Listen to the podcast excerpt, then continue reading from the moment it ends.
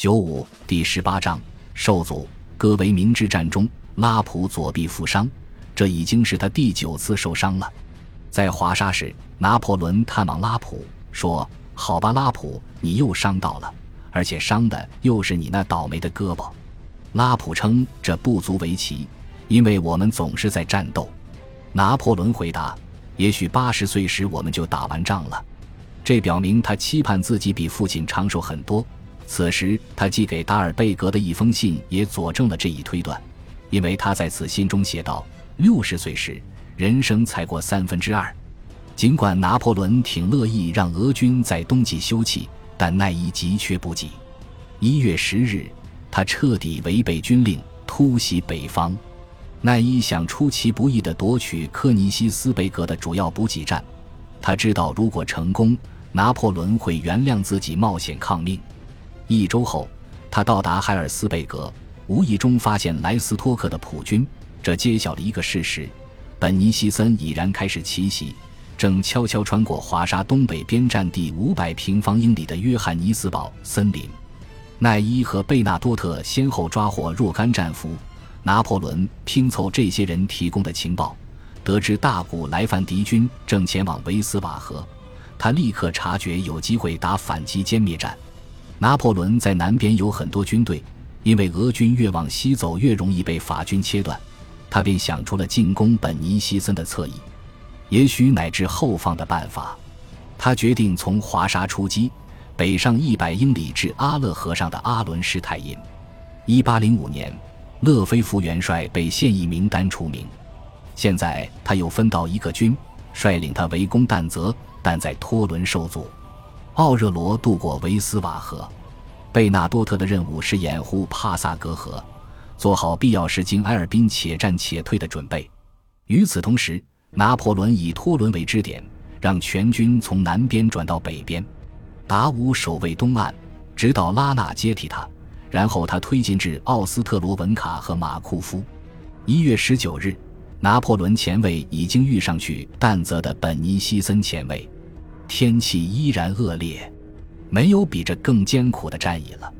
炮兵将军亚历山大德瑟纳蒙写道：“泥泞淹没了瑟纳蒙麾下加农炮的车轴和炮兵的膝盖。没过多久，地面结霜，冻得坚硬，大雪积了好几英尺，行军速度便放慢了。一月二十七日，大军团仍然向北强行军。与此同时，奈伊和贝纳多特奉命继续西撤。”意图引诱本尼西森更加深入拿破仑的圈套。我的健康达到最佳水平，他对约瑟夫自夸道。结果我比以前更风流。现在他积极求爱，称呼玛丽为你，而他原先仅称呼约瑟芬和波斯沙为你。哦，来我身边，来我身边。他致信他，你的愿望都会实现。如果你怜惜我可怜的心，我会珍视你的祖国。几天后，他送给他一枚胸针，写道：“请收下这束花，愿它成为我们之间的秘密纽带，让我们穿越周边人群心连心。所有目光注视我们时，我们就有密码。当我的手触摸我的心，你就会知道那里面全是你。作为回应，你的手也会触摸你的花束。爱我，我可爱的玛丽。愿你的手永远放不开你的花束。他待他也慷慨大方。”一八零九年十月，他已经给了他三笔钱，总计五万法郎。一月三十日，拿破仑离开华沙去前线。次日，隶属俄军将领巴格拉季翁前卫的哥萨克抓获一名法军副官，此人身上带着拿破仑致贝纳多特的铭文信，没来得及销毁他。这封信命令贝纳多特秘密的夜行军复归大军团左翼，它包括大军团全军部署。表明拿破仑打算从南部进攻，并切断整个俄军。本尼西森保持冷静，下令立刻撤往阿勒河。拿破仑不知计划已遭破坏，继续在严酷的天气中沿劣质道路侵入北方。对统帅拿破仑来说，速度永远至关重要，所以波兰的冬天令他格外沮丧。二月二日，拿破仑得知本尼西森没有进军维斯瓦河。反而退向阿勒河，返回安全地。拿破仑尽快赶到贝格弗里德，试图在本尼西森逃走前盯住他。皇帝身边只有五个步兵师、妙拉的骑兵预备军和一部分帝国禁卫军。次日，本尼西森渡过阿勒河，仅留下后卫阻挡法军。拿破仑取消进攻。第二天，俄军走了。我在追赶俄军。他致信康巴塞雷斯，要把他赶过涅曼河。二月六日，在霍夫，缪拉在横跨弗里星河支流的桥上追上俄军后卫，让约瑟夫·多特普尔将军命令胸甲骑兵径直冲向俄军加农炮，夺取阵地。多特普尔是个老兵，身材魁梧，嗓门洪亮，言谈粗鄙。半小时后，拿破仑当着整个师的面拥抱了他。然后他一如既往地转身冲部下大吼：“皇帝满意你们的表现，我也很满意，所以我亲你们大家的屁股。”缪拉在霍夫折损一千四百人，苏格兰、立陶宛及俄军将领米哈伊尔巴克莱德托利损失两千人，但本尼西森再度成功脱险。要是本尼西森北上二十英里至科尼西斯贝格，他就逃出了陷阱。为了保卫科尼西斯贝格。他只能在东普鲁士埃劳镇开战，该地有一千五百名居民，距俄国边境一百三十英里。本尼西森身边有五万八千人，但他预计不久后莱斯托克又会带来五千五百人。拿破仑有四万八千人，可奈伊和达武还在路上，他们一个在西边十二英里处，另一个在东南边十英里处，两人共有近三万人。然而，俄军在火炮上占据巨大优势。他们有三百三十六门大炮，而拿破仑只有二百门。兰茨贝格至科尼西斯贝格的主干道在平原和森林之间穿行约九英里，然后进入地形起伏的平原。该平原距埃劳一点五英里，其末端为小高地。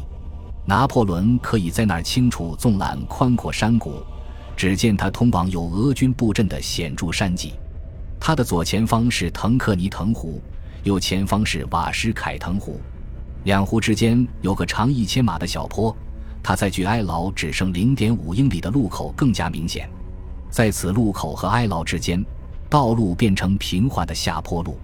一八零七年，由牢固房屋组成的埃劳镇坐落在一处重要的十字路口，镇子右侧的小丘陵上有一座带公墓的教堂。这一带冰湖和冰冻沼泽星罗棋布。在平原最高点斯帕伦村，有些地方雪深三英尺。一八零七年二月七日午前，本尼西森的军队列阵备战。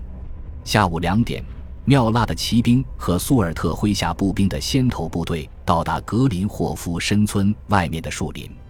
接着，奥热罗赶到，面向腾克尼腾湖布阵。苏尔特派第十八和第四十六战列步兵团进攻俄军前卫，但没安排增援。第十八战列步兵团冒着敌军的密集炮火，走过冻住的腾克尼腾湖末段，但他们偏离方向，到了湖的右边。第十八团严重动摇，又被刺刀攻击。为报霍夫之仇，圣彼得堡龙骑兵驰过冰湖，进攻第十八团左后方。两个混乱的营都被俄军骑兵带住，并被他们冲散，所以第十八团丢了英气。法军龙骑兵及时赶到反击俄军，第十八团于是逃过灭顶之灾，但很多人被杀。第四十六战列步兵团得以有序撤退。苏尔特在施维亨和格林霍夫申之间部署炮兵，但俄军前卫开始返回主力部队。